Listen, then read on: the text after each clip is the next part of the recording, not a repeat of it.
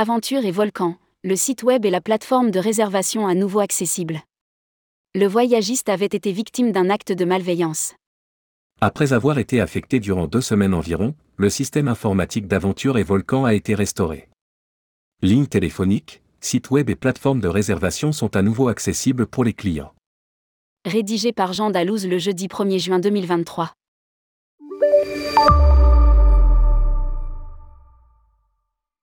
Victime d'un acte de malveillance, le système informatique d'Aventure et Volcan est à nouveau sur les rails.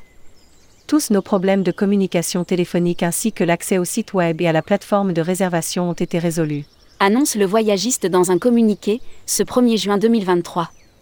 Vous pouvez à nouveau utiliser nos services sécurisés depuis votre ordinateur, tablette et smartphone. Il poursuit. Nous comprenons les désagréments que cela a pu causer et nous nous excusons sincèrement pour ces perturbations. Nous restons à votre disposition pour toute question ou demande de renseignement. Vous pouvez nous contacter par téléphone 04 78 60 51 11 ou par le biais du formulaire de contact disponible sur notre site web.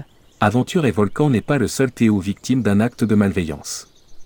Cette situation n'est pas sans rappeler la cyberattaque subie par un autre tour opérateur, Voyageur du Monde, mi-mai.